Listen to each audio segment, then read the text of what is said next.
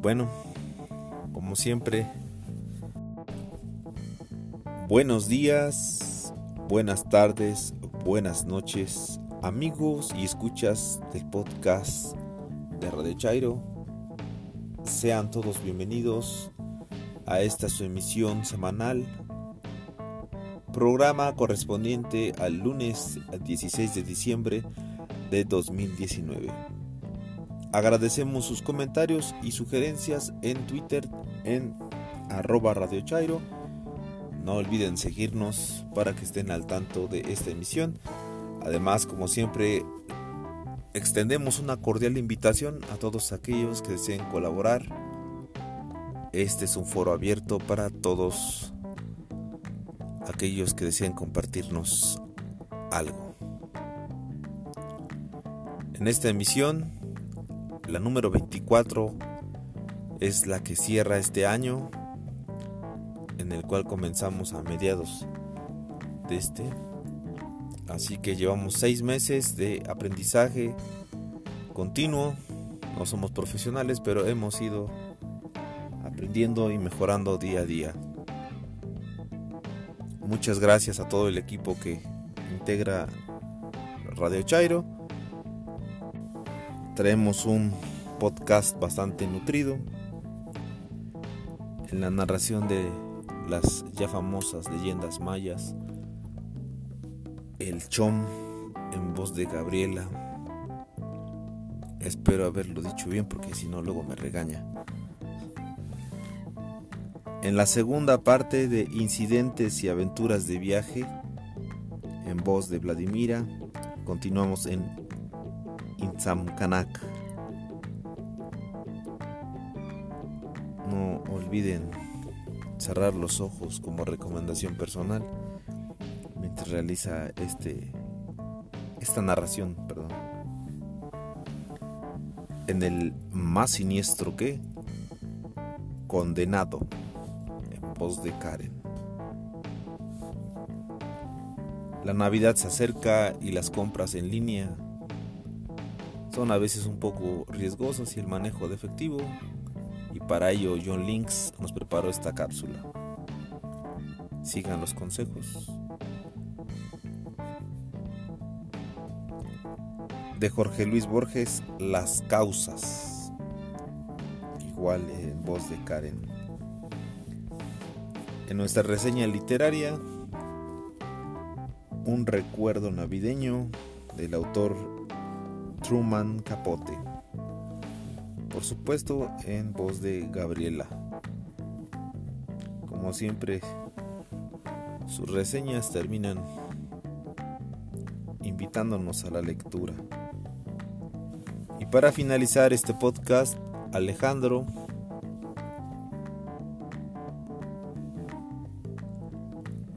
en su ya afamada sección la oposición moralmente derrotada. Nos hablará acerca de sus propias convicciones y de lo que lo lleva a mantener su postura crítica ante la oposición. Bueno, comenzamos.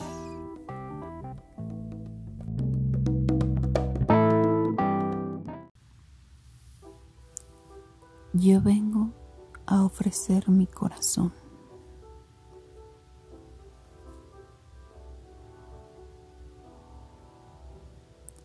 ¿Quién dijo que todo está perdido? Yo vengo a ofrecer mi corazón. Tanta sangre que se llevó el río.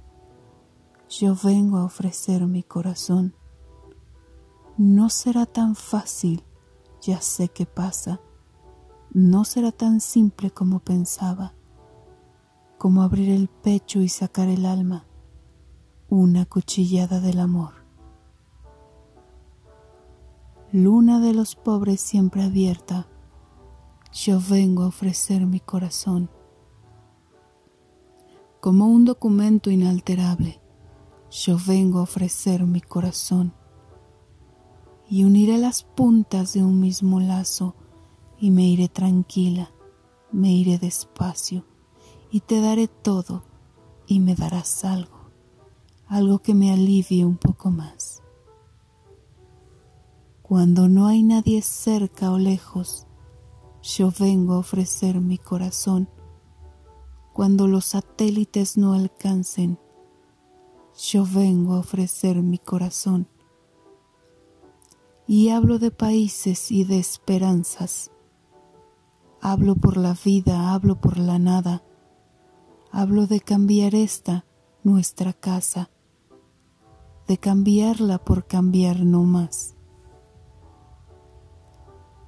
¿Quién dijo que todo está perdido?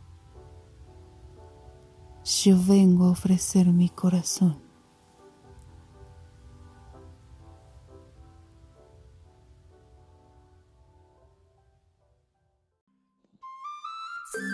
Hola, mi nombre es Gabriela, Gaby para los cuates y no cuates. Seguimos con la narración de leyendas mayas. Espero les guste. El Chom. Cuenta la leyenda que en Uxmal, una de las ciudades más importantes del Mayab, vivió un rey al que le gustaban mucho las fiestas. Un día se le ocurrió organizar un gran festejo en su palacio para honrar al señor de la vida llamado Unabku y agradecerle por todos los dones que había dado a su pueblo. El rey de Uxmal ordenó con mucha anticipación los preparativos para la fiesta. Además, invitó a príncipes, sacerdotes y guerreros de los reinos vecinos. Seguro de que su festejo sería mejor que cualquier otro y que todos lo envidiarían después. Así, estuvo pendiente de que su palacio se adornara con las más raras flores, además de que se prepararan deliciosos platillos con carnes de venado y pavo del monte. Y no podía faltar el balché, un licor embriagante que le encantaría a los invitados. Por fin llegó el día de la fiesta. El rey de Uxmal se vistió con su traje de mayor lujo y se cubrió con finas joyas. Luego se asomó a la terraza de su palacio y desde allí contempló con satisfacción su ciudad, que se veía más bella que nunca. Entonces se le ocurrió que ese era un buen lugar para que la comida fuera servida, pues desde allí todos los invitados podrían contemplar su reino. El rey de Uxmal ordenó a sus sirvientes que llevaran mesas hasta la terraza y las adornaran con flores y palmas. Mientras tanto, fue a recibir a sus invitados, que usaban sus mejores trajes para la ocasión. Los sirvientes tuvieron listas las mesas rápidamente, pues sabían que el rey estaba ansioso por ofrecer la comida a los presentes. Cuando todo quedó acomodado de la manera más bonita, dejaron sola la comida y entraron al palacio para llamar a los invitados. Ese fue un gran error, porque no se dieron cuenta de que sobre la terraza del palacio volaban unos sopilotes o chom, como se les llama en lengua maya. En ese entonces, estos pájaros tenían plumaje de colores y elegantes rizos en la cabeza. Además, eran muy dragones y al ver tanta comida se les antojó. Por eso estuvieron un rato dando vueltas alrededor de la terraza y al ver que la comida se quedó sola, los chom volaron hasta la terraza y en unos minutos se la comieron toda. Justo en ese momento, el rey de Uxmal salió de la terraza junto con sus invitados. El monarca se puso pálido al ver a los pájaros saborearse el banquete. Enojadísimo, el rey gritó a sus flecheros, ¡Mátenme a esos pájaros de inmediato! Al oír las palabras del rey, los chom escaparon a toda prisa. Volaron tan alto que ni una sola flecha los alcanzó. Esto no se puede quedar así, gritó el rey de Uxmal. Los chom deben ser castigados. No se preocupe, Majestad. Pronto hallaremos la forma de cobrar esta ofensa, contestó muy serio uno de los sacerdotes, mientras recogía algunas plumas del sopilote que habían caído al suelo. Los hombres más sabios se encerraron en el templo Luego de discutir un rato, a uno de ellos se, le ocurrió cómo castigarlo. Entonces tomó las plumas de Chom y las puso en un brasero para quemarlas. Poco a poco las plumas perdieron su color hasta volverse negras y opacas. Después, uno de los sacerdotes las molió hasta convertirlas en un polvo negro muy fino que echó en una vasija con agua. Pronto el agua se volvió un caldo negro y espeso. Una vez que estuvo listo, los sacerdotes salieron del templo. Uno de ellos buscó a los sirvientes y les dijo, lleven comida a la terraza del palacio, la necesitamos para traer a los opilotes. La orden fue obedecida de inmediato y pronto hubo una mesa llena de platillos y muchos chom que volaban alrededor de ella. Como el día de la fiesta todo les había salido muy bien, no lo pensaron dos veces y bajaron a la terraza para disfrutar de otro banquete. Pero no contaban con que esta vez los hombres se escondieron en la terraza. Apenas habían puesto las patas sobre la mesa cuando dos sacerdotes salieron de repente y lanzaron el caldo negro sobre los chom mientras repetían unas palabras extrañas. Uno de ellos alzó la voz y dijo, no lograrán huir del castigo que merecen por ofender al rey de Uxmal. Robaron la comida de la fiesta de Umnapku, el señor que nos da la vida, y por eso jamás probarán de nuevo alimentos tan exquisitos. A partir de hoy, estarán condenados a comer basura y animales muertos. Solo de eso se alimentarán. Al oír esas palabras y sentir sus plumas mojadas, los Chom quisieron escapar volando muy alto, con la esperanza de que el sol les secara las plumas y acabara con la maldición. Pero se le acercaron tanto que sus rayos les quemaron las plumas de la cabeza. Cuando los Chom sintieron la cabeza caliente, bajaron de uno en uno a la tierra, pero al verse, su sorpresa fue muy grande. Sus plumas ya no eran de colores, sino negras y resecas, porque así las había vuelto el caldo que les aventaron los sacerdotes. Además, su cabeza quedó pelona. Desde entonces, los Chom vuelan lo más alto que pueden para que los demás no los vean y se vuelven al verlos tan cambiados. Solo bajan cuando tienen hambre a buscar su alimento entre la basura, tal como lo dijeron los sacerdotes.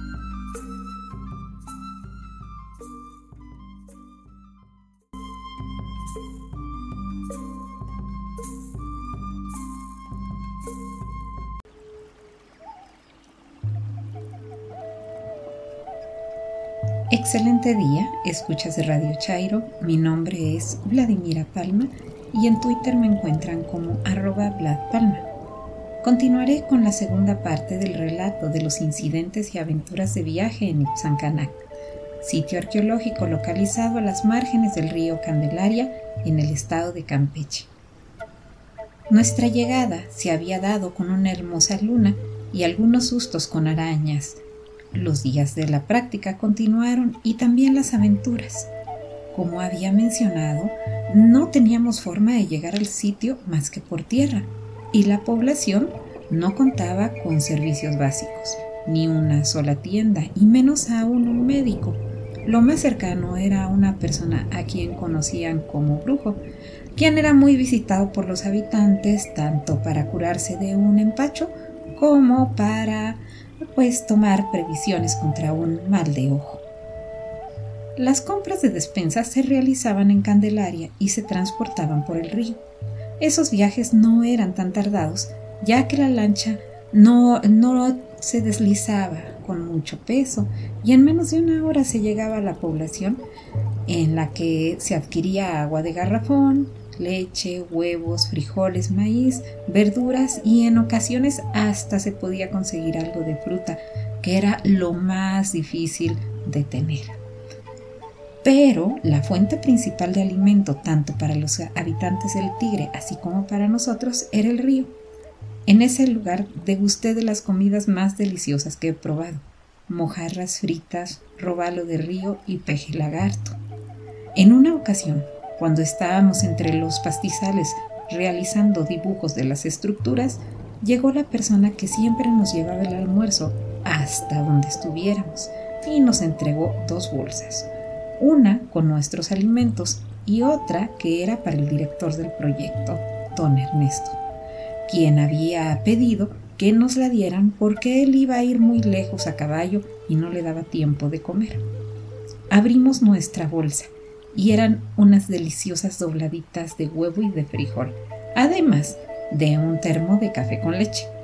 Después fuimos por la segunda bolsa y vimos una carne blanca y suave de, sabor muy agradable que resultó ser peje lagarto, acompañado con tortillas hechas a mano y un delicioso refresco helado cuya marca no diré, pero pues es un refresco de cola no supo a gloria en el calor húmedo del lugar.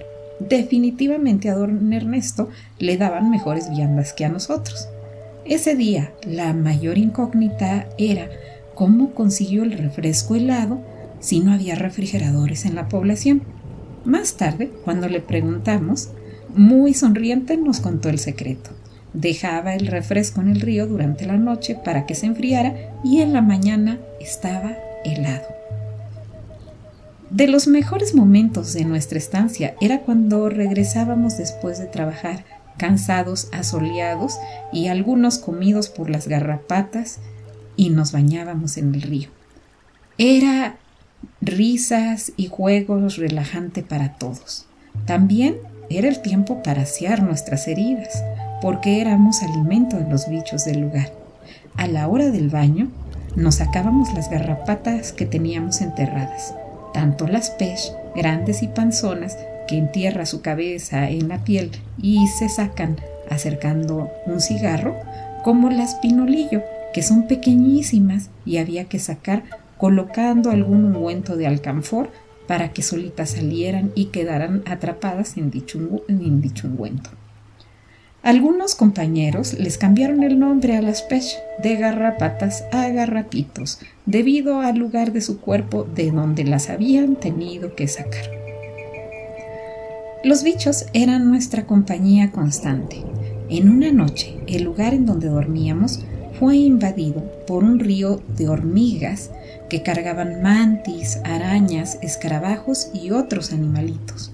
Esa noche cayó un aguacero y entendimos que las hormigas estaban buscando refugio. También nos tocó convivir con enormes tarántulas de panza roja que pasaban caminando muy en su asunto al lado nuestro. Los encuentros con víboras eran constantes. Los más temidos eran con auyacas, la más venenosa de México y además, a diferencia de la cascabel, muy agresiva. En cierta ocasión un compañero estaba sentado haciendo un dibujo y una linda culebra pasó a escasos centímetros de él. No se dio cuenta, pero todos nos quedamos fríos y contuvimos el aliento, rogando que no se percatara para no espantar al animalito. Al final de nuestra estancia habíamos aprendido a vivir en el lugar ya no teníamos miedo e incluso ya no tomábamos agua de garrafón, sino del pozo de la comunidad. Algunos dejamos de usar botas altas y empezamos a caminar en el campo con tenis. Nos aventurábamos cada vez más lejos cuando nadábamos en el río y ya no permanecíamos tan cerca de la orilla. El profesor nos llevó a conocer otros sitios arqueológicos más alejados aún y cubiertos por la selva. Ahí nos sentimos como los primeros exploradores porque eran lugares poco conocidos. Era increíble que estábamos finalizando el siglo XX y aún había y hay lugares así de aislados en nuestro país. Terminó la práctica de campo y volvimos a la Ciudad de México. Fue un regreso abrumador. Los primeros días tuve una fuerte angustia cuando caminaba entre las personas o cuando viajaba en el transporte. Cruzar las calles me daba pánico y varias veces tenía que bajarme del metro debido a que no soportaba las aglomeraciones. Con el tiempo la sensación desapareció, pero desde entonces aproveché las oportunidades que se me presentaban para alejarme a trabajar a sitios arqueológicos lejanos, porque ya había conocido las delicias de la vida tranquila, quizás con carencias, pero sumamente tranquila. Los invito a que si pueden, quienes viven en ciudades, se alejen durante un tiempo de los tumultos, busquen un sitio solitario y disfruten de la tranquilidad que se ha perdido con la vida urbana. Me despido y les recordamos que agradecemos sus comentarios y sugerencias.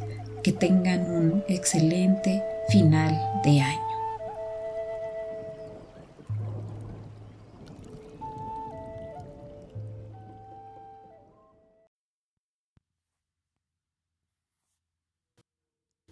Buenos días, buenas tardes, buenas noches. Escuchas de Radio Chairo. Mi nombre es Karen Rodríguez. Me conoces en Twitter como Katrina R. arroba Karen Kiowa. Les voy a contar una historia. ¿Será real será ficción, júzgalo tú.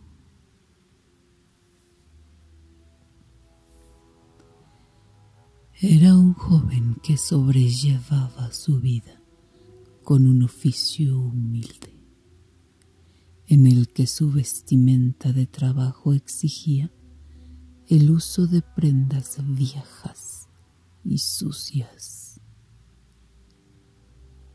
Una tarde tocaron a la puerta de su casa unos hombres que tras agredirlo lo llevaron preso. Lo torturaron física y psicológicamente. Buscaban quebrarlo.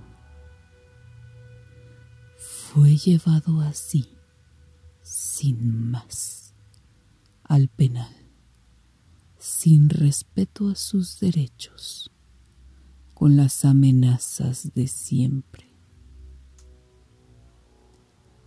Ya te chingaste, cabrón.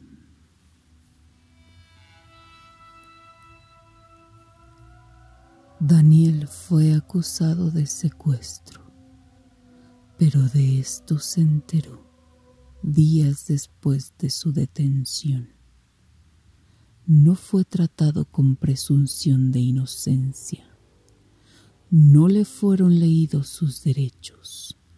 No le permitieron hablar con familia o abogados por varios días sin encarar a su supuesta víctima.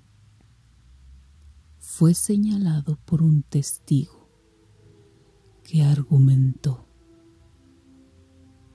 Era moreno y sucio y sin más, con un proceso amañado, sin pruebas, sin elementos contundentes fue condenado a 70 años de prisión. Alejado de sus hijos, sus hermanos y padres, destruyendo sus sueños, su vida, su futuro. se convirtió en uno más de los chivos expiatorios de la PGR de Mordor.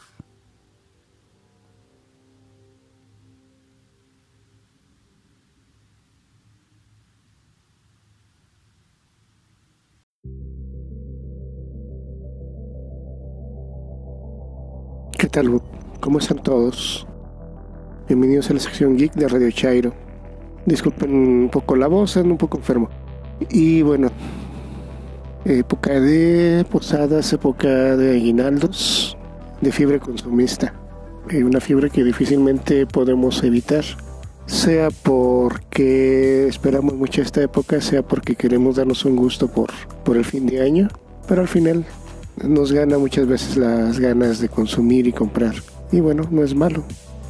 En todo nos esforzamos por tener algo mejor o darnos algún gusto después de arduas y pesadas jornadas de trabajo, estrés, estrés personal, etc. Pues bueno, hoy les quiero hablar de varias cosas sobre esto. Lo primero es sobre los gastos. Muchas veces hemos sabido que se clonan tarjetas, que se roban el dinero o que salimos fuera de la ciudad y no tenemos un medio de pago. ¿Por qué? Porque eh, muchas veces no hay suficientes cajeros. Pues ante esto les traigo una alternativa. Hay una tarjeta de débito digital que se llama Cuenca, así tal cual la pueden buscar ustedes en su tienda de aplicaciones preferida.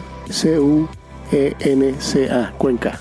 Eh, estos son de los llamados medios disruptivos de banca electrónica, de la banca sin bancos, le llaman ellos, donde pueden ustedes instalar una aplicación. Eh, les va a pedir por lo regular una foto de su credencial de lector un comprobante de domicilio y un segundo paso de seguridad que es mandar un video de su rostro para reconocimiento facial. Esto con el fin de dar seguridad de quien está creando la cuenta, saber quién es, si es una persona real, no un robot, no, o es un robot de identidad. Ahora bien, ¿qué, ¿qué, obtenemos con esto? Como les comento, la aplicación nos permite de entrada al fondear la tarjeta, o sea, depositarle dinero, hacer pagos electrónicos, llámese Uber, Amazon, Mercado Libre, Didi, Uber Eats, etcétera. Todas las aplicaciones de compras por internet o compras electrónicas, incluyendo también Walmart, por ejemplo. Esto eh, también nos permite esta aplicación solicitar una tarjeta física de débito. Eso es muy importante. Es una tarjeta de débito, no es crédito mismo que podemos utilizar y él ha utilizado para pagar gastos de gasolina, eh, algunas compras en Oxxos, en tiendas departamentales. Ya tenemos dos opciones con las que podemos usar una tarjeta de este tipo.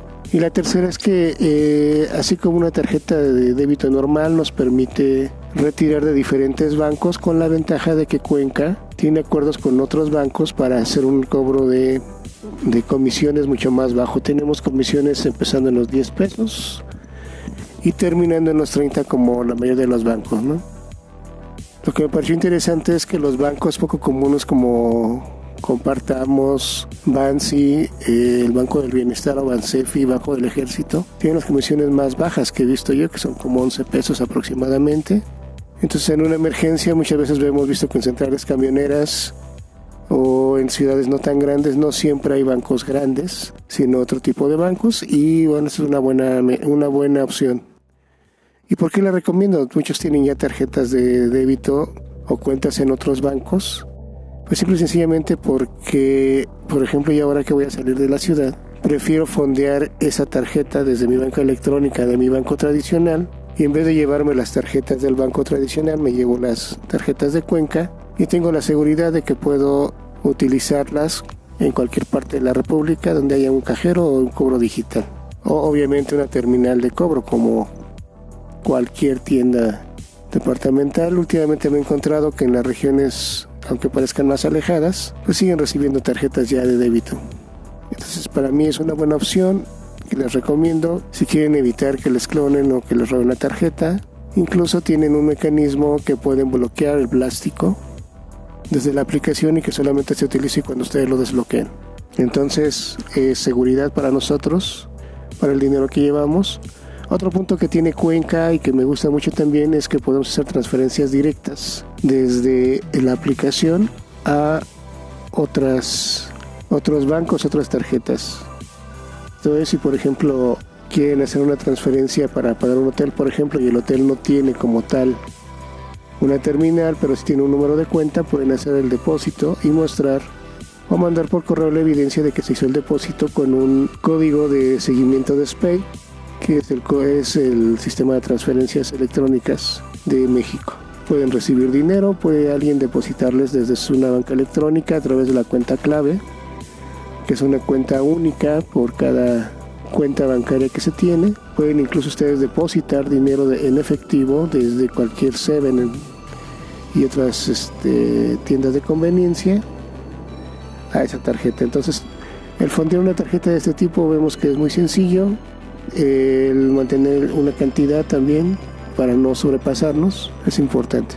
Y les quiero comentar también, es muy rápido. Yo en un día completé todos los trámites y cuando solicité el plástico en menos de dos horas me llegó a la oficina.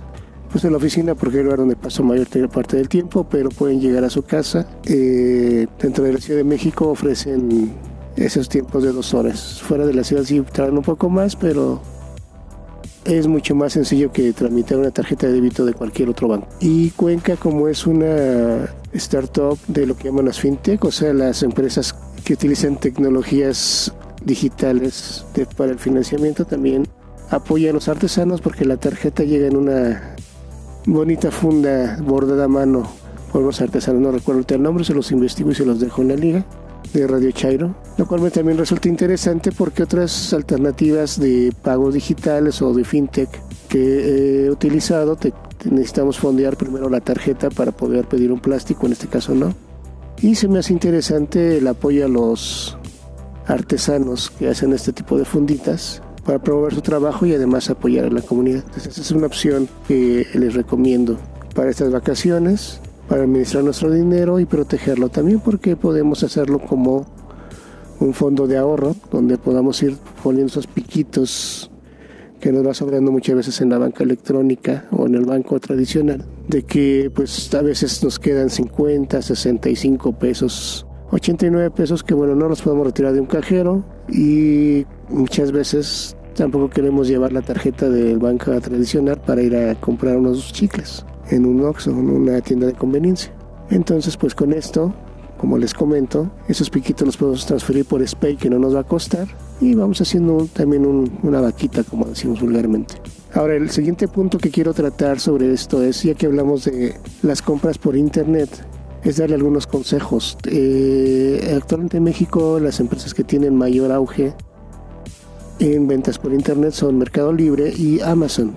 Pero también ya vemos que la cadena Walmart, las cadenas de comercial mexicana, Chedraui y muchas más ya empiezan a vender por internet, incluso productos exclusivos por internet. Aquí hay varias recomendaciones. En el caso de Amazon y Mercado Libre, procuren que el vendedor que estén seleccionando tenga buena calificación, que no sea un vendedor nuevo porque luego eso se presta mucho a, a que no tienen tanta disponibilidad de producto o simplemente podríamos caer en un fraude checar que la publicación tenga garantía de la, de la página para que en caso de que el pago se haga y el producto no exista o el proveedor quede mal, tengamos protección de poder recibir el reembolso de nuestro dinero de forma, digámoslo así, transparente, pero sobre todo que se logre, porque hay veces que tenemos un unos vendedores que son socios, más no son certificados de cualquiera de estas dos plataformas.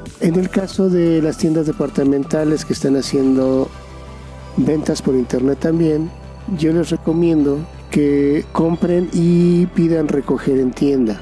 Esto es para que ustedes puedan llegar a la tienda, recibir el producto, que se revise y sobre todo les sellen la garantía. Y es muy importante que revisemos que el producto no tenga una etiqueta en el caso por ejemplo de celulares, consolas de videojuegos, electrónicos en general, que diga refurbished, porque eso significa que son equipos que se vendieron, se regresaron, tienen algún defecto y se recondicionan para que queden como nuevos y muchas veces ese es el es un costo mucho menor, pero perdemos cosas como garantía o la confianza de que el producto sea nuevo desde un inicio y que todos los componentes funcionen de forma correcta. Adicionalmente también les quiero comentar que chequemos los tiempos de entrega porque no siempre en estas épocas eh, los proveedores de mensajería cumplen la promesa de entregar en el tiempo o muchas veces sí la van a cumplir pero a veces puede ser que Amazon quiera entregarles un producto un domingo a las 7 de la noche en su oficina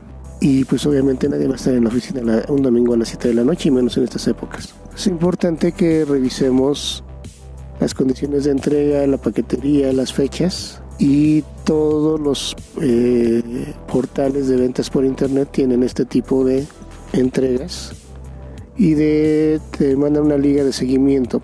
Es importante dar el seguimiento y ver que la mensajería esté cumpliendo con los tiempos y saber a dónde va el paquete y saber en caso de que no lo recibamos nosotros quién lo recibió y poder hacer esas reclamaciones en tiempo y forma. Y ya por último, eviten y eviten por favor las compras de si es demasiado bueno pues no necesariamente es suficientemente bueno o real. Hay gente que se dedica a poner anuncios falsos en páginas de Facebook a veces en Instagram también donde ofrecen la última novedad de juguete electrónico consola de videojuegos el último videojuego que acaba de salir a un precio irrisorio y muchas veces son fraudes, ¿no? Invertimos, esperamos y perdemos dinero y aparte pues la decepción de quizás hacer, querer hacer un regalo y no poderlo hacer. Entonces yo les, yo les invito a que utilicemos las páginas oficiales, las páginas de renombre y evitemos un poquito las cosas chinas. Por ejemplo, está una página que se llama Wish, hay otra china Alibaba, por ejemplo en España, en Europa sí son buenas, son garantizadas, pero son productos que nos pueden costar, por ejemplo, unos audífonos tipo AirPods, 3 dólares, pero nos cuesta 20 dólares el envío. y además son 20 dólares que van a tardar un mes y medio en llegar porque no andan por correo normal. Si tenemos las ganas de esperar y de gastar esa cantidad y no lo vemos más barato en otro lado, pues sí, pero es una riesga y se los digo por experiencia. Sobre todo cuando lo mandan hacia México, eso hay que pagar también impuestos por importación. Y bueno, eso es todo por hoy. Me alargué un poco, pero es importante compartir lo que quería con ustedes. Nos estamos oyendo en enero. Felices fiestas para todos. Cuídense mucho. Y recuerden que es importante en estas fechas también proteger nuestros datos en todas las plataformas digitales y donde o a quién le damos datos financieros y personales que nos puedan causar un problema de robo de identidad. Disfruten las vacaciones, disfruten las fiestas con su familia y muchas gracias por acompañarnos en este periodo que ha estado con ustedes Radio Chairo. Hasta luego.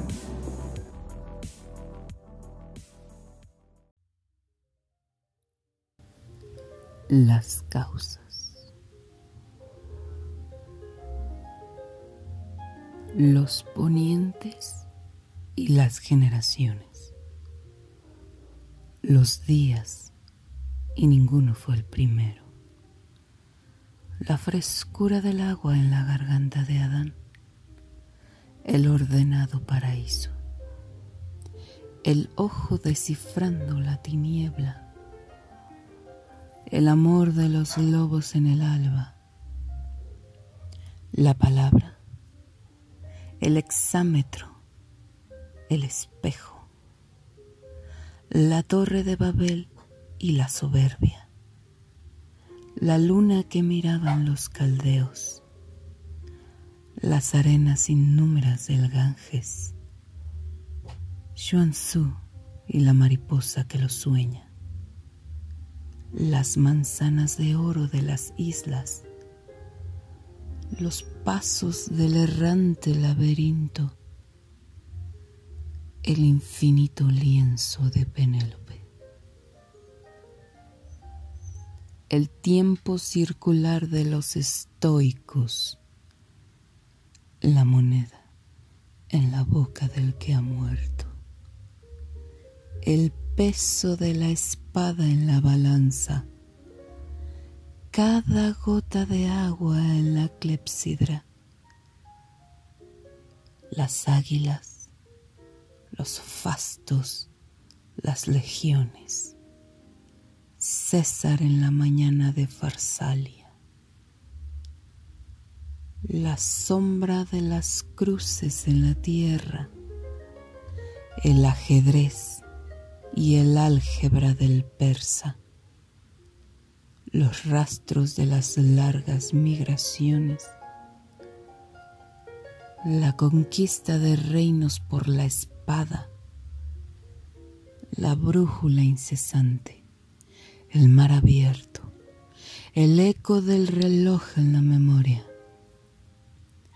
el rey ajusticiado por el hacha, el polvo incalculable que fue ejércitos,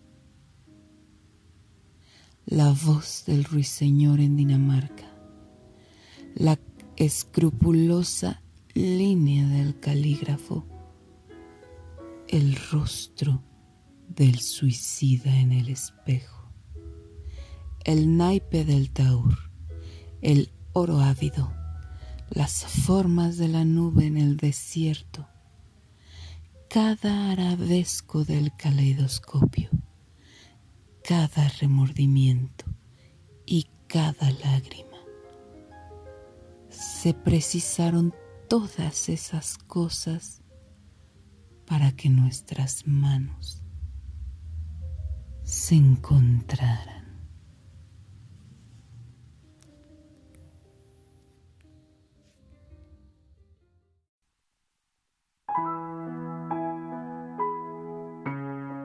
Hola, mi nombre es Gabriela. Gaby para los cuates y no cuates. Mi Twitter es arroba hipatian con Y inicial, H después de la T y M final. Hoy voy a comentar con motivo de estas fechas, el cuento Un recuerdo navideño, de Truman Capote. Pero antes una pequeña biografía. Truman Streckfus Persons su nombre real, nació en Nueva Orleans en 1924 y falleció en Los Ángeles en 1984. Fue un novelista estadounidense.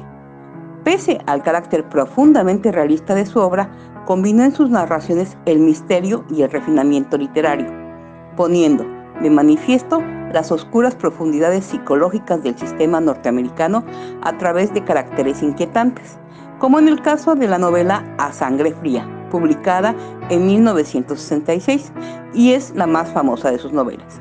Sin embargo, hay otra obra que ha marcado también a los amantes de la obra de Capote, y es su encantador cuento Un recuerdo navideño.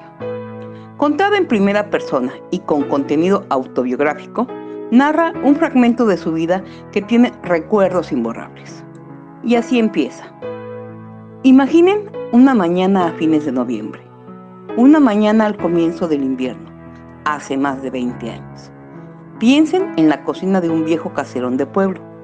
Su característica principal es una estufa negra enorme, pero también tiene una mesa redonda muy grande y una chimenea con un par de mecedoras frente a ella. Precisamente hoy comienza la estufa su temporada de rojidos. Una mujer de gastado pelo blanco está de pie junto a la ventana de la cocina. Tiene puestas unas zapatillas de tenis y un suéter gris sobre un veraniego vestido de algodón. Es pequeña y vivaz. Tiene los hombros horriblemente encorvados debido a una prolongada enfermedad juvenil. Su rostro es notable, marcado y teñido por el sol y el viento pero también es delicado, de huesos finos y con unos ojos de color jerez y expresión tímida. Dice que ha llegado el tiempo de preparar tartas. La persona con la que habla soy yo. Tengo siete años, ella sesenta y tantos. Somos primos, muy lejanos y hemos vivido juntos. Bueno, desde que recuerdo. En la casa también viven otras personas, parientes, y aunque tienen poder sobre nosotros y nos hacen llorar frecuentemente, apenas tenemos en cuenta su existencia. Los dos somos el mejor amigo del otro. Ella me llama Buddy, en recuerdo de un chico que había sido su mejor amigo hace ya mucho tiempo. El otro Buddy murió en 1880 y tantos, cuando ella era todavía una niña. Ahora también es todavía una niña. Siempre ocurre lo mismo. Llega cierta mañana de noviembre y mi amiga, como si oficialmente inaugurase esa temporada navideña anual que le dispara la imaginación y revive el fuego de su corazón, anuncia, ya es hora de preparar las tartas, ve por nuestro carricoche, ayúdame a buscar el sombrero.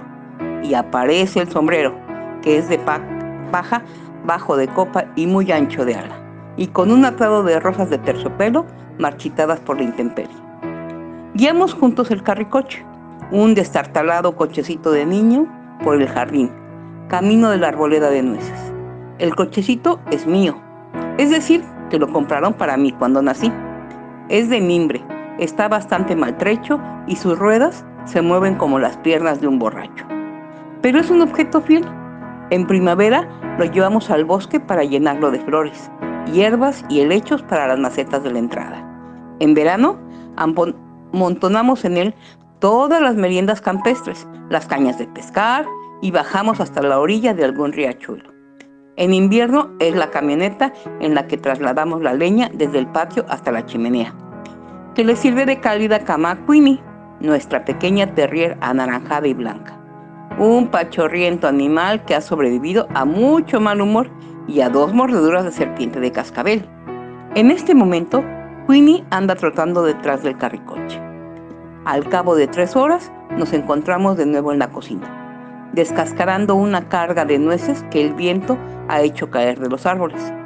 Nos duele la espalda de tanto agacharnos a recogerlas, bajo las hojas que las ocultaban, entre los pastos engañosos y helados, ya que la parte principal de la cosecha se la han llevado, después de sacudir los árboles, los dueños de la arboleda, que no somos nosotros.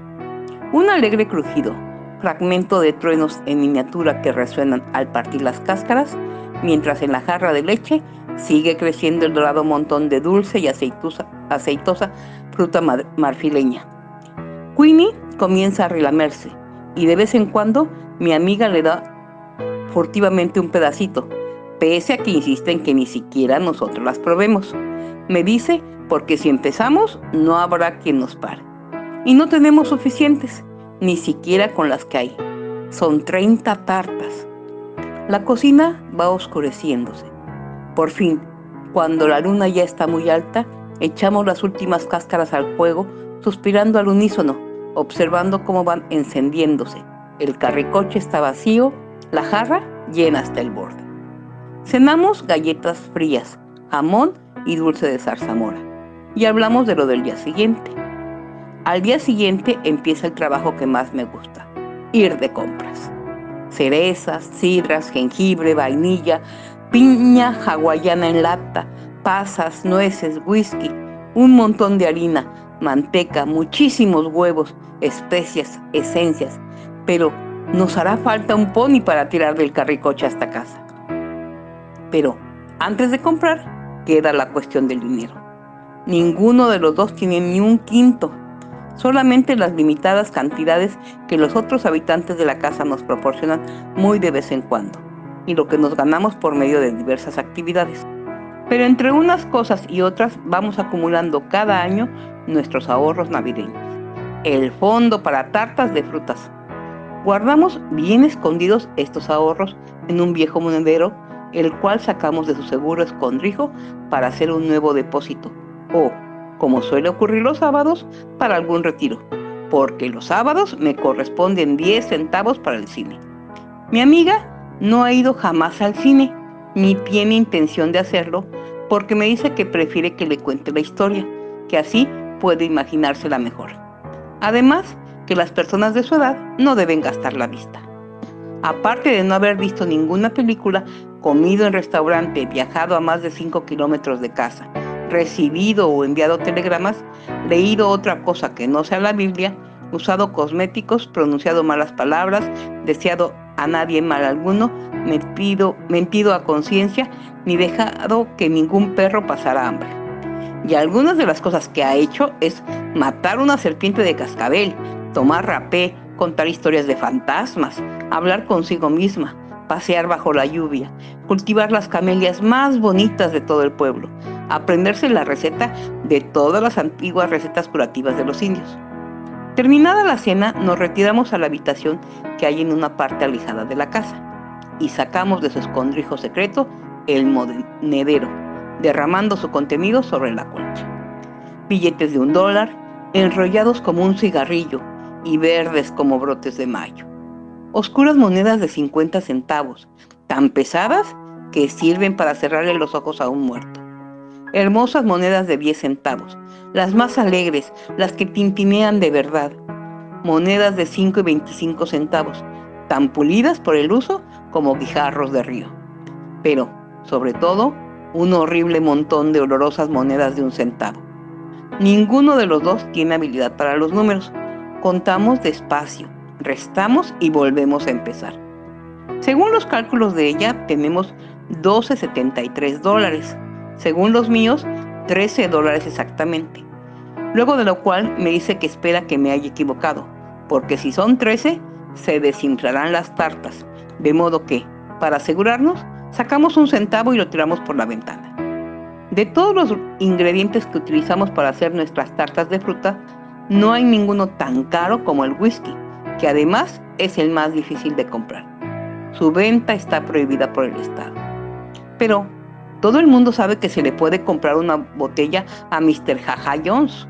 Y al día siguiente, después de haber terminado nuestras compras más prosaicas, nos encaminamos al bar de Mr. Jaja, un pecaminoso, por citar la opinión pública, bar de pescado frito y baile que está a la orilla del río. No es la primera vez que vamos ahí, y con el mismo propósito. Cuando nos acercamos al bar, Queenie deja de brincar y permanece cerca de nosotros. Ha habido asesinatos en el bar de Jajá, gente descuartizada, descalabrada. Llamo a la puerta, ladra Queenie. Se oyen pasos y se abre la puerta. Es Mr. Jaja Jones en persona. Es un gigante, tiene cicatrices y no sonríe. Nos lanza miradas llameantes con sus satánicos ojos rasgados y pregunta que qué queremos, a lo que mi amiga responde que un litro del mejor whisky que tenga. Entonces los ojos se le rasgan. Mr. Jaja está sonriendo y nos pregunta cuál de los dos es el bebedor. Mi amiga le contesta que es para hacer tartas de frutas, para cocinar, a lo que él murmura, qué manera de tirar un buen whisky. Se hunde en las sombras del bar y vuelve unos cuantos segundos después con una botella de contenido amarillo margarita sin etiqueta. Le pagamos con monedas de 10, 5 y un centavo. De repente, mientras hace sonar las monedas, nos propone devolviendo el dinero a nuestro monedero. Páguenmelo con unas cuantas tartas de frutas. La cocina negra, cargada de carbón y leña, brilla como una calabaza iluminada. Giran velozmente los batidores de huevos, dan vueltas como locas las cucharas en ollas cargadas de manteca y azúcar. Endulce el ambiente la vainilla, lo hace picante el jengibre, unos olores combinados que hacen que te pique la nariz saturan la cocina, empapan la casa, salen volando al mundo arrastrados por el humo de la chimenea. A los cuatro días hemos terminado nuestra tarea. 31 tartas ebrias de whisky se tuestan al sol en los estantes y los alféizares de las ventanas. Son para nuestros amigos, no necesariamente amigos de la vecindad. De hecho, la mayor parte las hemos hecho para personas con las que quizá solo hemos hablado una vez o ninguna. Gente con la que nos hemos encaprichado. Ahora la cocina está vacía. Han desaparecido las tartas. Ayer llevamos las últimas al correo, cargadas en el carricoche. Y una vez allí, Tuvimos que vaciar el monedero para pagar las estampillas. Estamos en la ruina. Es una situación que me deprime notablemente, pero mi amiga está empeñada en que lo celebremos. Con los dos centímetros de whisky que nos quedan de la botella de jaja. A Queenie le echamos una cucharada en su café. Dividimos el resto en un par de vasos de gelatina. Los dos estamos bastante atemorizados ante la perspectiva de tomar whisky solo. Su sabor provocan los dos expresiones beodas y amargos estremecimientos. Pero al rato comenzamos a cantar simultáneamente una canción diferente cada uno. Yo no me sé la letra de la mía, pero puedo bailar. Eso es lo que quiero ser. Bailarín de tap en películas musicales. Queenie se pone a rodar, patalea en el aire. Mi amiga baila un vals alrededor de la estufa, sujetando el dobladillo de su pobre falda de algodón con la punta de los dedos como si fuera un vestido de noche. En eso entran dos parientes muy enojados, potentes, con miradas censoras, lenguas severas, dicen, un niño de siete años, oliendo a whisky, ¿te volviste loca? Dárselo a un niño de siete años, estás re loca, por el mal camino. ¿Te acuerdas de la prima Kate? ¿Del tío Charlie? Del cuñado del tío Charlie. ¡Qué escándalo! ¡Qué vergüenza! ¡Qué humillación! Arrodíllate, reza, pídele perdón al Señor. Queenie se esconde debajo de la estufa. Mi amiga se queda mirando vagamente sus zapatillas. Le tiembla el mentón. Se levanta la falda, se suena los mocos y se va corriendo a su cuarto. Mucho después de que el pueblo haya ido a acostarse y la casa esté en silencio, mi amiga llora contra una almohada que ya está tan húmeda como el pañuelo de un avión. No llores, le digo, sentado a los pies de la cama. No llores, le suplico. Eres demasiado vieja para llorar. Se endereza. Queenie salta encima de la cama para lamerle las mejillas.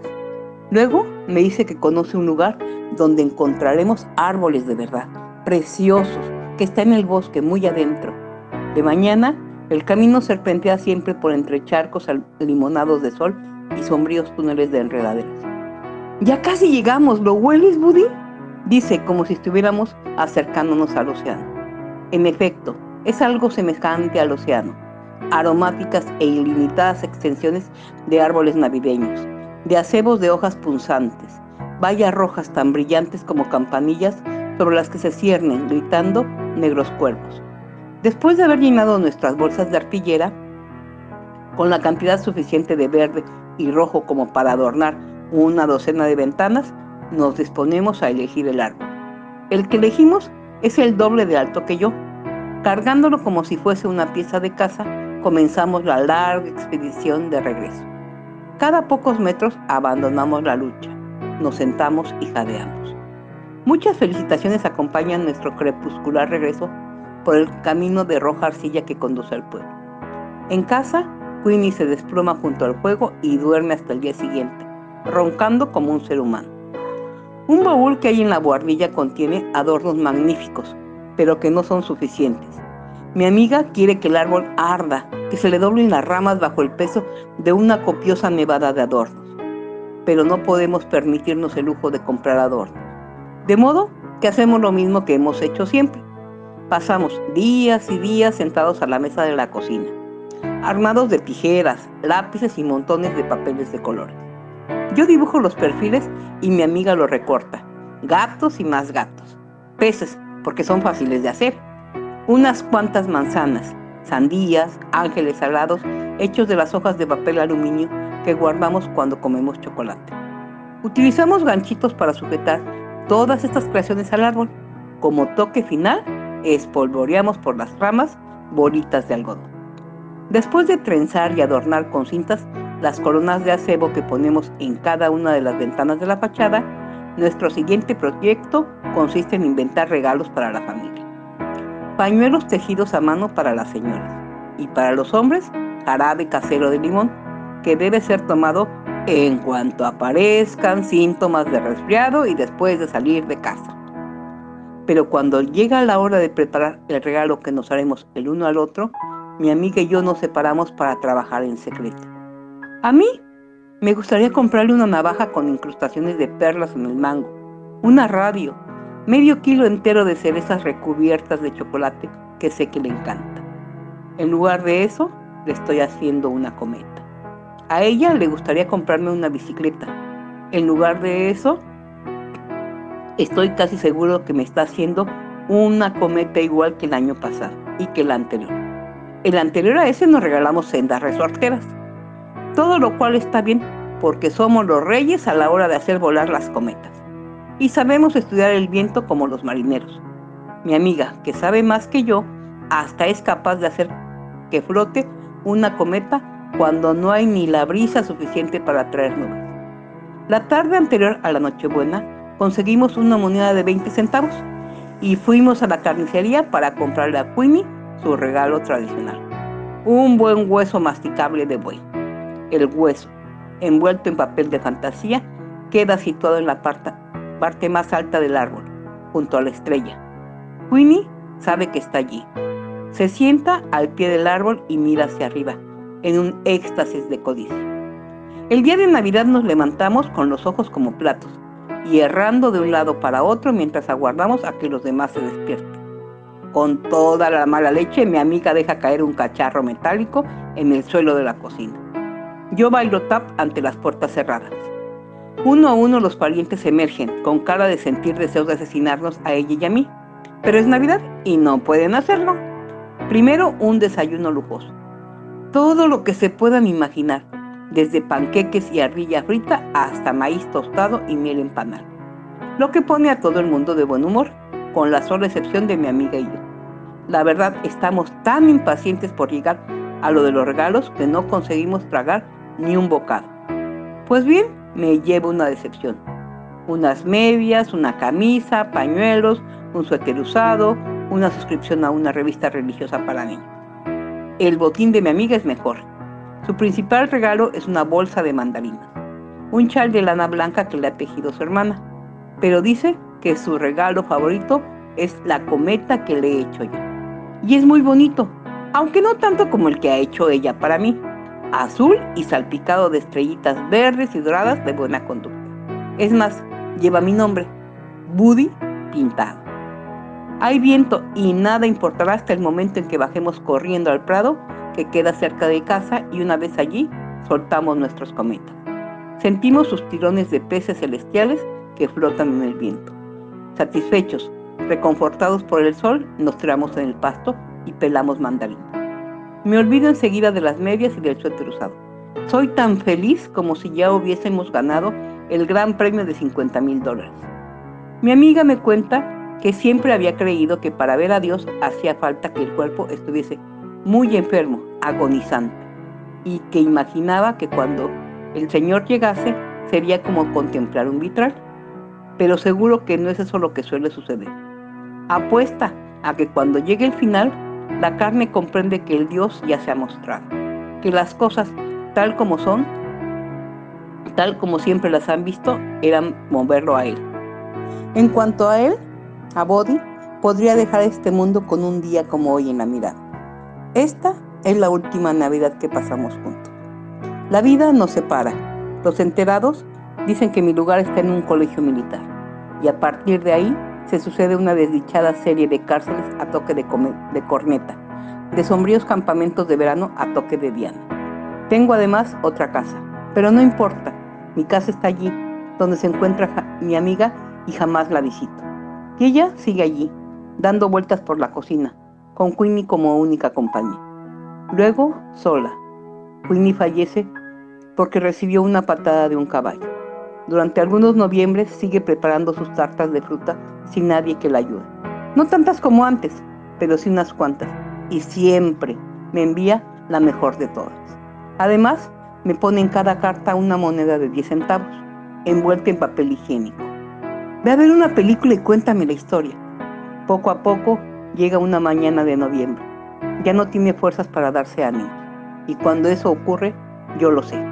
El mensaje que lo cuenta no hace más que confirmar una noticia que cierta vena secreta ya había recibido, amputándome una insustituible parte de mí mismo, dejándola suelta como un cometa cuyo hilo se ha roto. Por eso, cuando cruzo el césped del colegio en esta mañana de diciembre, no dejo de escrutar el cielo, como si esperase ver, a manera de un par de corazones, dos cometas perdidos que suben corriendo hacia el cielo. Por esta ocasión he reseñado todo el cuento de principio a fin debido a que es una historia tan familiar en nuestro entorno que conmueve desde sus primeros párrafos sin caer en el sentimentalismo. Los invito a leer este conmovedor cuento que toca, sin proponérselo, una fibra sensible de nuestro corazón. Todo a través de los ojos de un niño que nos hace reflexionar sobre la importancia de las pequeñas cosas y el valor de la amistad. Si tienen alguna sugerencia o recomendación, envíenla y trataré de complacerlos. Gracias.